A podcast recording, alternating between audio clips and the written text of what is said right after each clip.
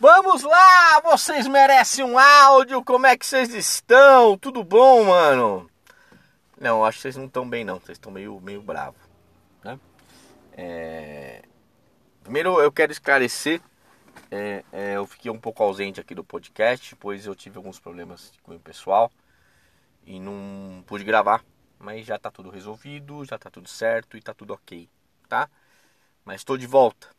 Né? E esse período que eu fiquei fora, que acabou acontecendo, né? Dois empates modorrentos, né? dois empates na verdade.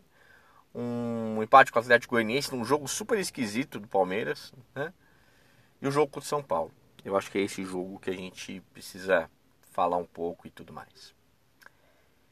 É, primeiro lugar que a gente tem que falar desse jogo é que a gente passou por um roteiro ontem, né? E se você for analisar esse roteiro, foi um roteiro muito semelhante que aconteceu no jogo da Copa do Brasil contra o São Paulo, né? E o jogo do de ontem, né? Palmeiras joga bem, é, abafa o adversário, o adversário também tem chances, a coisa vai fluindo, fluindo, fluindo, até que tem um pênalti e perde-se o pênalti. E aí o Palmeiras começa a ter algo que não tem habitualmente. Que é uma ansiedade, uma afobação que a gente não está habituado a ver. Mas a gente tem que entender que é humanamente impossível a gente condenar os jogadores, porque tem que pensar da seguinte maneira: é, o jogador ele é humano, né, gente? Né? E o que acaba acontecendo? Ele sente a partida da seguinte maneira: perdeu o pênalti contra o mesmo adversário que deu problema já na Copa do Brasil. E isso há necessidade, o jogador se sente na necessidade de tentar resolver. E o que, que acaba acontecendo com essa necessidade de tentar resolver? Começa a tomar decisões erradas. No lance que é para cruzar, ele chuta. No lance para chutar, ele cruza. Então o que acaba acontecendo? É muito. A afobação tomou conta ontem. E aí começou a jogar bola na área, chutar de fora da área e, e. Deu errado. E tem um detalhe que eu vou falar que talvez as pessoas fiquem espantadas, fiquem estupefatas, mas a realidade é uma só. Né? O Abel falhou ontem. O Abel errou ontem. Né? É um, é um técnico que muito assertivo. As substituições do Abel sempre dão resultado. É, é, é um técnico que tem como qualidade você, essa, essa. Ele é muito mais acerta do que erra. Mas não tem nenhum problema, nenhum, nenhum de dizer. É, o Abel errou ontem. O Abel errou ontem e, e digo por quê. Quando, quando entra o Hendrick sai o Merentiel, há uma troca de centroavante. Né? Entram os dois garotos do São Paulo com 18 anos, o Abel inteligentemente saca. Opa! Esses moleques conhecem o Hendrick e sabem que o Hendrick é danado. E o Hendrick vai conseguir competir com esses zagueiros.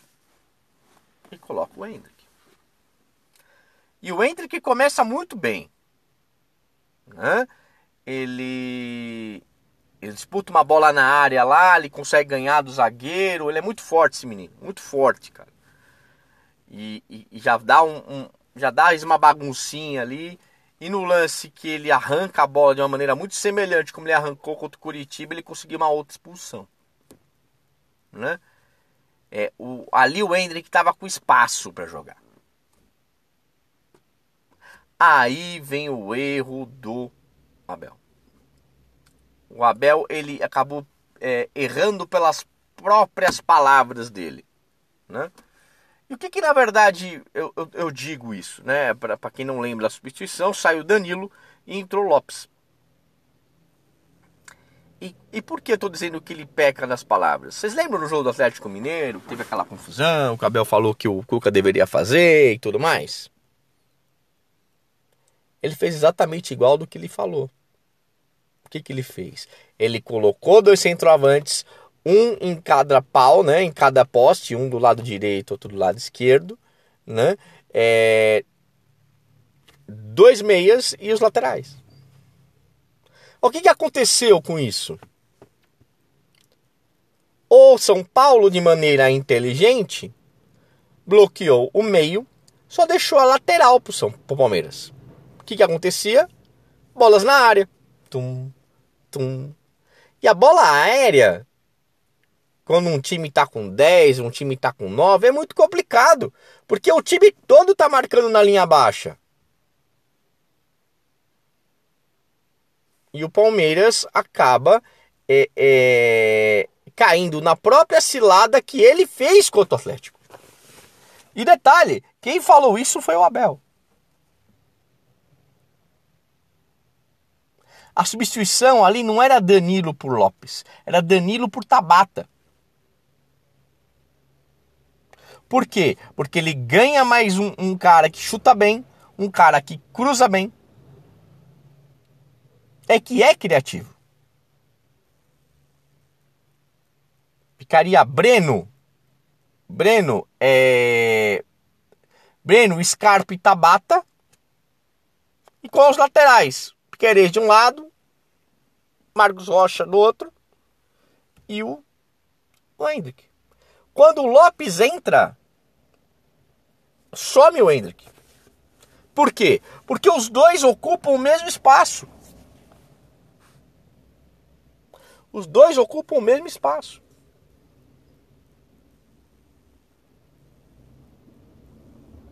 Tem o detalhe do Atuesta que eu lembrei aqui também, que era um outro meio que estava muito bem no jogo ontem. Entrou bem o Atuesta. O Atuesta anda entrando tão bem, tão bem, tão bem. É... E se ele aprender a marcar um pouquinho melhor, um pouquinho melhor, marca, a marcação dele melhorar um pouco melhor, eu até eu acho que ele merece uma titularidade. Não que o Zé esteja falhando, mas a Atuesta no, no, na transição ofensiva entrega mais. Tá entregando mais. Então quer dizer, é, alguns nuances dentro da partida ontem é, acabaram ocasionando o nosso empate ontem. E palmeirense, ele já acende o, o alarme quando tá com 12 pontos. Imagina com 8 que é o que está acontecendo agora. Então o que acaba acontecendo? Esse resultado nos obriga a ganhar um jogo fora. Isso não é um problema nenhum para o Palmeiras, zero. O Palmeiras performa muito bem fora de casa também. Mas segue um alerta. O Inter tem que performar pra caramba. Tem que performar pra caramba. Mas a gente tem que ficar atento. Atento com essa situação. Né? Eu acredito, eu, eu, eu penso muito e acredito que esse título ele vai ser do Palmeiras. Eu até acho, é, pelo contexto do jogo, o empate ontem foi um mau resultado. Eu acho até que 11 contra 11, um empate seria um mau resultado. E, a, e ontem a gente pode meter na conta. Foi na conta do Abel. E não tem nenhum problema. O Abel é falho. Ele erra também. O que pode estar acontecendo é que ele queria ganhar do São Paulo de qualquer jeito, de qualquer maneira. E acabou não dando certo. Como ele fez a, mes a mesma situação contra o Atlético Goianiense, que dava para ganhar o jogo, mas o, jogo, o time estava muito mal tecnicamente no jogo contra o Atlético Goianiense. Né? Voltando um pouco, né? Dudu muito mal. Ontem o Dudu jogou bem. Eu gostei do Dudu ontem.